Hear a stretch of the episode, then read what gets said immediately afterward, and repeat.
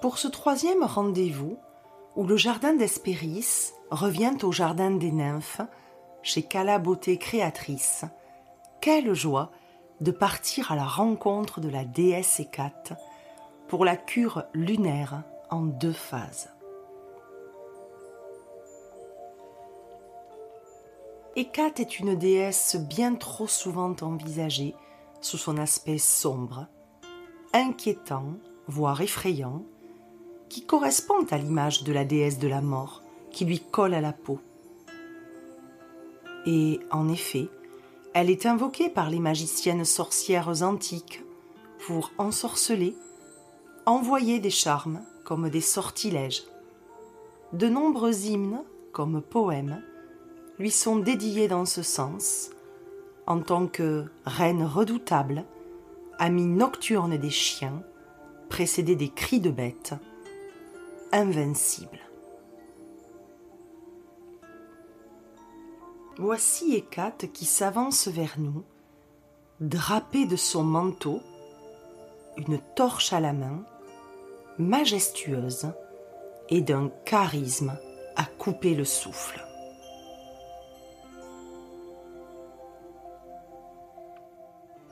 Je suis avant tout une déesse, assimilée aux phases lunaires, souvent associée à la triple déesse ou la déesse aux trois visages. Car je veille depuis fort longtemps sur les trois directions, souterrain, terre et ciel, dans une parfaite verticalité, incarnant avec force la symbolique de la triade et du chiffre 3 dans l'Antiquité. La culture celtique me rapproche de Kéridwen qui relie la terre, le ciel et l'eau. Et ainsi, on me perçoit comme une déesse protectrice et bienveillante, incarnant même la femme sage dans ma maturité, qui a tant vu, tant vécu, tant observé, tant ressenti, avec cette fine connaissance des cycles de la vie et des vicissitudes de l'existence.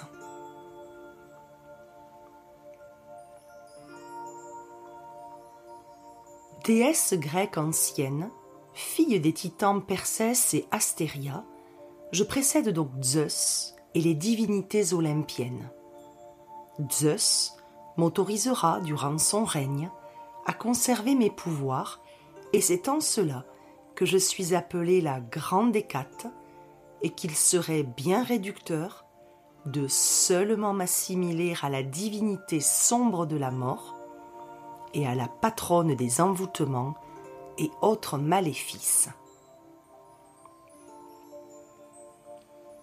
En effet, Hésiode, auteur grec de la théogonie, autrement dit la naissance des dieux, parle de moi en termes élogieux, me désignant telle que je suis, une déesse de la fertilité, bienveillante envers les humains, je procure de nombreuses faveurs dans des domaines très variés.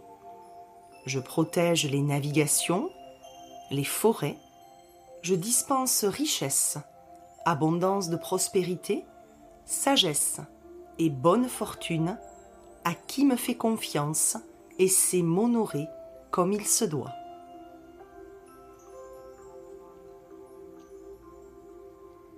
J'aime énormément les seuils, les passages, qu'il s'agisse des carrefours, des routes, des portes de maison.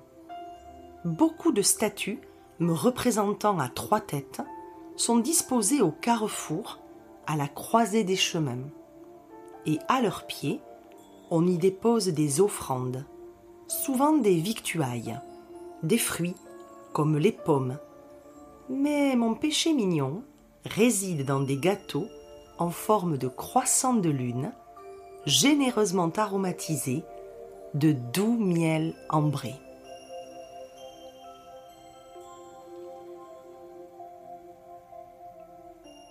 La liminalité est ma sphère de prédilection J'oscille entre les mondes en descendant dans les profondeurs souterraines des enfers, appelée en grec la catabase. Ce qui m'apparente à la reine de la mort que je suis, mais en tant qu'accompagnante, pour guider les âmes défuntes qui rejoignent les différents espaces des enfers, autant que les héros descendus dans les entrailles de la terre pour y puiser une source d'enseignement de leur chair disparue et une forme de sagesse à intégrer dans leur vie lors de la remontée sur terre, appelée l'anabase.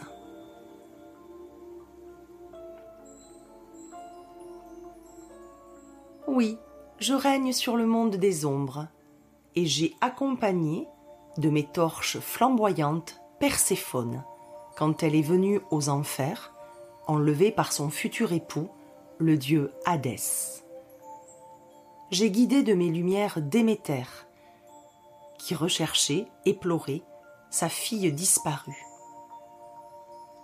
Je suis le trait d'union entre le monde d'en bas et le monde d'en haut, et je mérite mon épithète de lampadophore ou porteuse de torches, ou encore celle de phosphorescente, la lumineuse.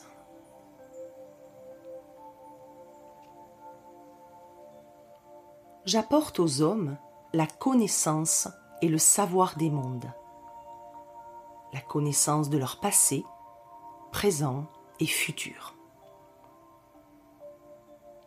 Je distille la sagesse à chacun de mes voyages avec ceux que j'accompagne. Je suis une facette de la femme sage. Mais lorsque je suis appelée pour la magie noire, je peux me retourner contre ceux qui m'invoquent. Et là, je fais gronder et trembler la terre. Je fais ululer les chouettes et hurler les chiens. Je suis couronnée de serpents et je suis appelée la Ctonienne la déesse des entrailles de la terre, qui remonte à la surface, entourée de ma meute de chiens. Oui, on me craint dans cette folie, mais il est bon de rappeler que l'on ne doit pas invoquer les rituels de magie noire à la légère.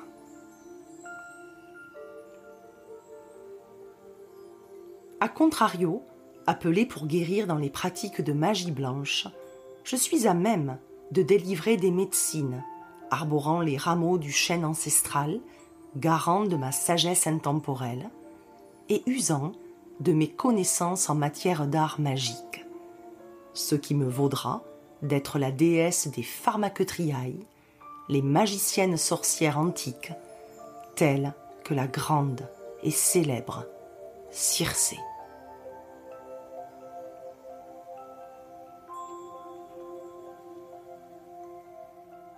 Je tisse des liens étroits avec la femme sage, et je suis une accompagnante protectrice pour quiconque se lance dans son propre voyage intérieur, en étant le canal qui relie le monde des ombres à celui des hommes. À la lumière de mes torches, et grâce aux clés que je porte sur moi, et qui font entendre leur cliquetis à chacun de mes pas. Le sol est un de mes arbres fétiches pour sa magie lunaire et son genre féminin en grec. Il est associé à la lune, au féminin, aux émotions, à l'eau, à la sensibilité. Et il m'est une aide précieuse et un allié sûr dans mes rituels et pratiques de guérison, autant pour son bois que pour son écorce. Enfin, je vous dirai combien je suis également attachée à tisser des liens avec la doulet, devenue en français la doula, c'est-à-dire la sage-femme, qui assiste aux accouchements et aux délivrances lors des naissances. D'abord, je suis souvent associée à la phase de la nouvelle lune, celle des commencements et des renouveaux, et je suis confondue, fusionnée en quelque sorte, avec Artémis, visage de la nouvelle lune et déesse protectrice des nouveau-nés. Ensuite, je suis appelée à couper le cordon ombilical comme garante de cette transition et de ce passage qui fait entrer le nouveau-né dans un nouveau monde, après avoir franchi différents seuils pour naître et arriver à la lumière du jour. Puis un jour, je fus associée de très près à un accouchement particulier. Galantis, la doulet d'Alcmène, m'avertit des terribles souffrances de sa maîtresse sur le point d'accoucher de son fils, le futur héros Héraclès, mais que la déesse Héra retenait dans les entrailles de sa mère pour faire souffrir Alcmène sur le point d'accoucher d'un enfant conçu avec Zeus lors d'un énième adultère de la part du dieu des dieux. Galantis élabora un stratagème pour permettre au nouveau-né l'accès à la lumière, et je fus fasciné de son dévouement envers sa maîtresse, à tel point que lorsque Héra voulut la punir pour avoir contrarié ses projets, je la sauvai de ses griffes vindicatives en la transformant en un magnifique chat noir, au pelage brillant et somptueux. Et depuis, Galantis est toujours à mes côtés, sous les traits d'un beau chat noir.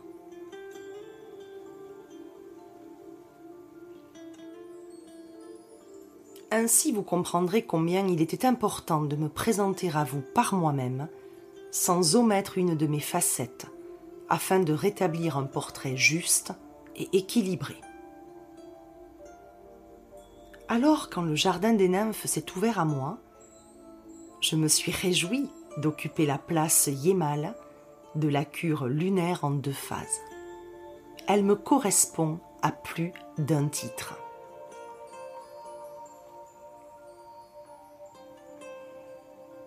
Déjà, le nom de cette cure est en parfaite osmose avec la relation intime et profonde que j'entretiens avec la Lune. Puis, les deux temps de cette cure m'ont séduite. La première phase, la détoxifiante, représente la phase d'allègement, tout comme lorsqu'il s'agit de faire face à ses ombres lors de la descente, lors de la catabase, où je guide de mes torches celui qui cherche à se confronter à ce qui est devenu oppressant pour lui et trop lourd à porter. Je l'accompagne pour se dévêtir de peaux devenues inutiles pour se dépouiller du superflu qui pèse et alourdit. Et ensuite, la seconde phase, la tonifiante, symbolise la remontée, l'anabase, vive et dynamique, repulpée par les enseignements reçus, par les choses vues, comprises et ressenties lors de ce voyage. Similaire au cycle saisonnier incarné par Perséphone dans sa descente entre automne et hiver, et sa remontée qui gerce la terre de sa poussée et de son éclosion au printemps pour atteindre son apogée en été.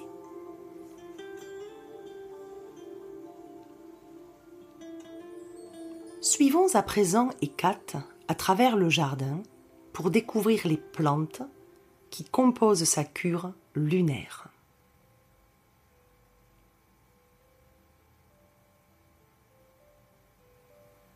Pour la première partie de cette balade, à la découverte de la cure lunaire, Hécate nous invite à nous rapprocher de la reine des prés et à observer son allure fière et altière qui la fait s'élever à un mètre cinquante de hauteur. Arborant fièrement ses fruits en forme de spirale, qui sont comme suspendus à un fil et qui séduisent, par son doux parfum délicatement odorant, les abeilles. Et elle est ainsi parfois surnommée fleur des abeilles. Cette plante était utilisé pour aromatiser vin et hydromel. Ses propriétés médicinales étaient déjà connues dans l'Antiquité pour lutter contre les maux de l'hiver, pour ses vertus décongestionnantes, qui contre les maux de tête, les douleurs articulaires et musculaires, et pour ses propriétés diurétiques. Les anciens l'utilisaient aussi pour la confection de couronnes très aériennes offertes au génie des marais, les sylphides.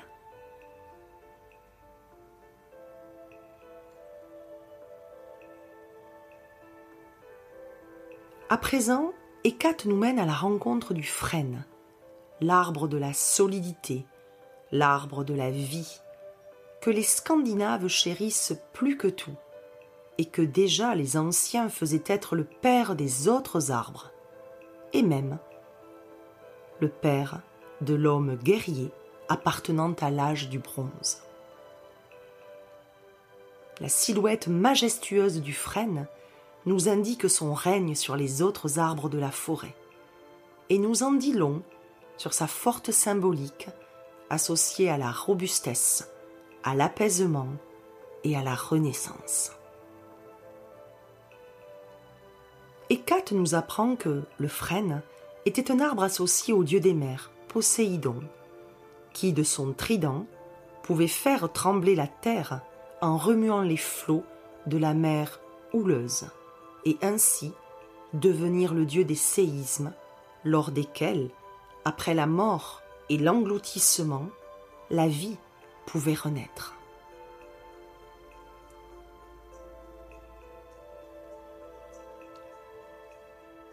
La solidité de l'arbre est déjà attestée dans l'Iliade d'Homère.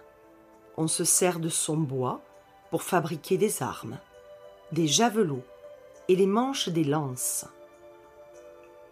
Le javelot d'Achille en frêne fend d'un coup direct le bouclier d'Hector, alors soumis à la merci de son adversaire.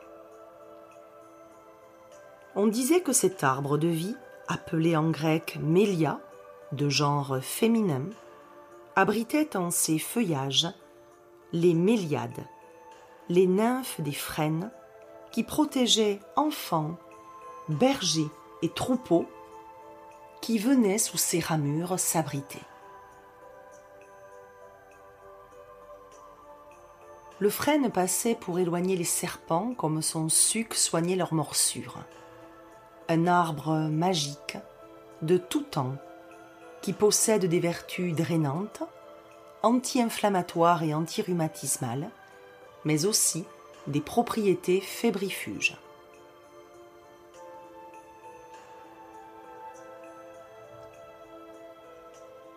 Hécate, en passant, nous rappelle les grands bienfaits de la vigne rouge, remède naturel antique dans toutes les pharmacopées, avec ses pouvoirs détoxifiants et permettant l'élimination de l'eau excédentaire logée dans les tissus.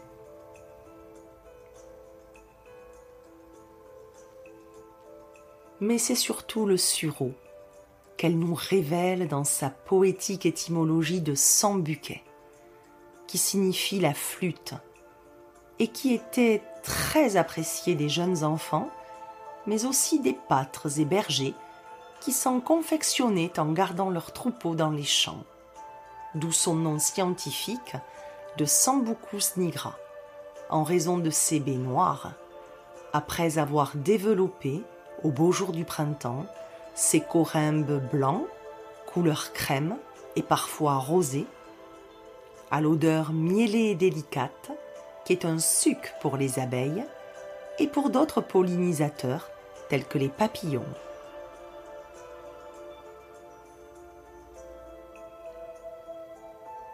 Hécate nous invite à une comparaison avec ses baies tour à tour noires, puis ses corymbes blancs, et avec elle, avec son ambivalence à elle, car elle est elle aussi la déesse de l'obscurité et des profondeurs sombres, tout autant que la déesse phosphorescente, déesse de la lumière, qui apporte un éclairage sur soi après avoir accepté le voyage dans ses propres profondeurs.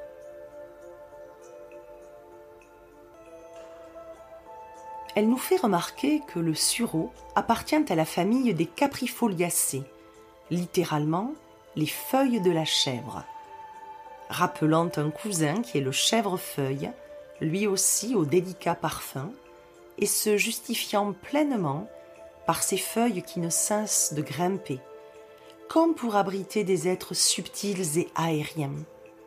Il est aussi appelé l'arbre aux fées.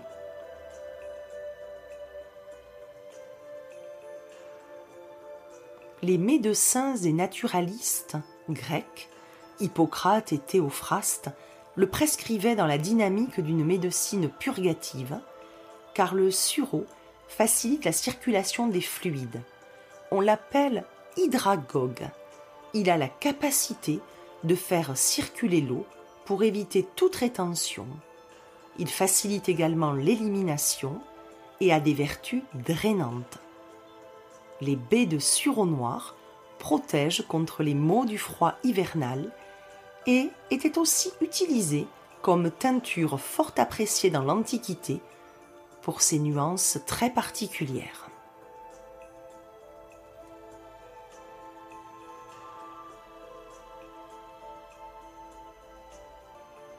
À présent, Hécate nous propose la dernière partie de la balade à la découverte de l'autre facette de la cure lunaire. Elle passe rapidement sur les plantes que nous avons déjà côtoyées et décryptées aux côtés de Thalie et de Thémis.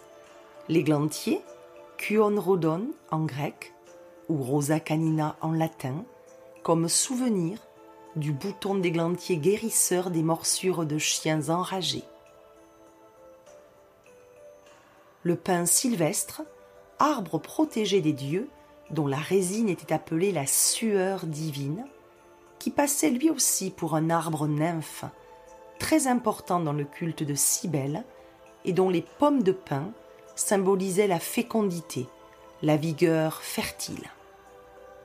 Les pignons eux-mêmes étaient précieusement conservés dans des vases d'argile ou cuits dans du miel pour lutter, le moment venu, contre les infections respiratoires de l'hiver avec des vertus désinfectantes, antiseptiques et expectorantes. Et le romarin, cette plante sacrée, cette plante puissamment aromatique, tonifiante et revitalisante, appelée aussi plante coronale dans l'Antiquité, car elle était tressée aux végétaux favoris des couronnes pour les jeunes mariés, mais également liée au subtil, au supérieur, comme une plante protectrice du mauvais œil. En revanche, Hécate souhaite ardemment nous faire découvrir la sauge et la mélisse comme composantes de cette cure lunaire dans sa seconde phase, l'énergisante. La sauge, la Salvia officinalis, la salvatrice, qui entre avec le romarin et le thym dans le trio sacré des plantes aromatiques qui ont le privilège d'être brûlées sur les autels des divinités pour les purifier avant toute cérémonie. Elle était même réputée rendre immortelle au vu de ses très nombreuses vertus. C'est une véritable panacée en mémoire de la déesse Panacée, fille du dieu de la médecine Asclépios, qui avait des remèdes à tout. C'est une plante qui, selon les anciens, guérit tout.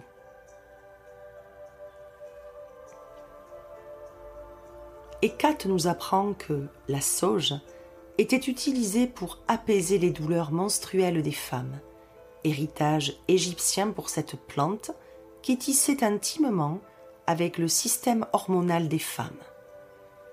Elle est d'ailleurs appelée en Espagne l'herbe de Marie. Chez les anciens, elle est cueillie selon un rituel sacré, à la main, très délicatement, avec révérence, dans une toge immaculée et pieds nus. Elle est apparentée à l'épithète de Salvia divinorum, la sauge des devins. Cette plante est associée à Zeus pour ses multiples potentiels et sa protection.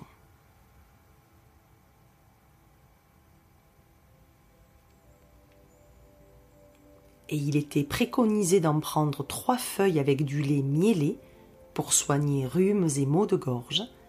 Elle est antivirale et bactéricide. Elle régule aussi les troubles digestifs, prise en infusion régulière. Enfin, avec le romarin et ses puissants antioxydants, elle s'avère tonifiante. Et Kat nous livre un ultime secret de la sauge. Elle améliorerait la mémoire. Au dire du naturaliste latin du premier siècle de notre ère, Pline l'Ancien. Et c'est tout naturellement que la sauge est associée à la grande Hécate, à sa sagesse ancestrale et à ses puissants pouvoirs.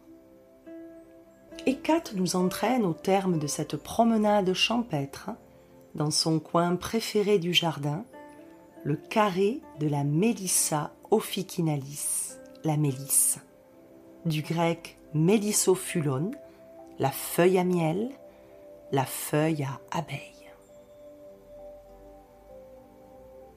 Cette plante mellifère est tout particulièrement appréciée dans l'Antiquité, car, frottée aux ruches, elle empêchait les essaims de fuir en conservant l'odeur de miel si rassurante pour eux. Il est toujours bon d'avoir un carré de mélisse dans son jardin, disaient les anciens. Hécate souligne que le père de la médecine du 5e siècle avant Jésus-Christ, Hippocrate, préconisait la mélisse pour calmer et apaiser l'agitation du système nerveux. Elle sera très rapidement adoptée pour apaiser des migraines, pour diminuer les palpitations et tonifier en redonnant de l'énergie. Cette plante, à l'ADN mythologique, entretient un lien étroit avec la déesse Mélissa, fille du roi de Crète, Mélissos. Mélissa, qui signifie en grec abeille, passe pour avoir découvert le miel qui coulait le long du tronc des arbres lors d'une promenade en forêt. Et, en en rapportant, on dit qu'elle en nourrit Zeus, et ainsi il fut élevé en compagnie de deux substances nourricières maternelles, le lait de la chèvre amaltée et le miel de la déesse Mélissa au service de la terre-mère.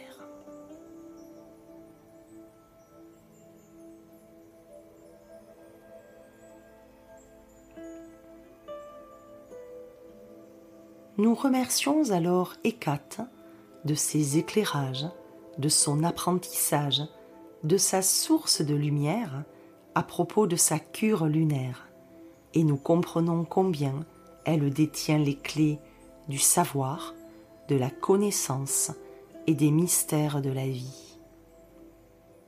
Elle est définitivement la déesse sage qui assume sa face sombre, ténébreuse, nécessaire à l'hiver, mais qui éclaire grandement à la lueur des rayons lunaires et de ces torches flamboyantes qui ne s'affaiblissent jamais pour nous guider encore et encore. Alors, au cœur de la saison yémale, pour nous envelopper de douceur moelleuse en même temps que pour nous tonifier, afin de ne pas être aux prises avec les maux du froid, Faisons confiance à Hécate et laissons-nous être appelés par sa cure lunaire.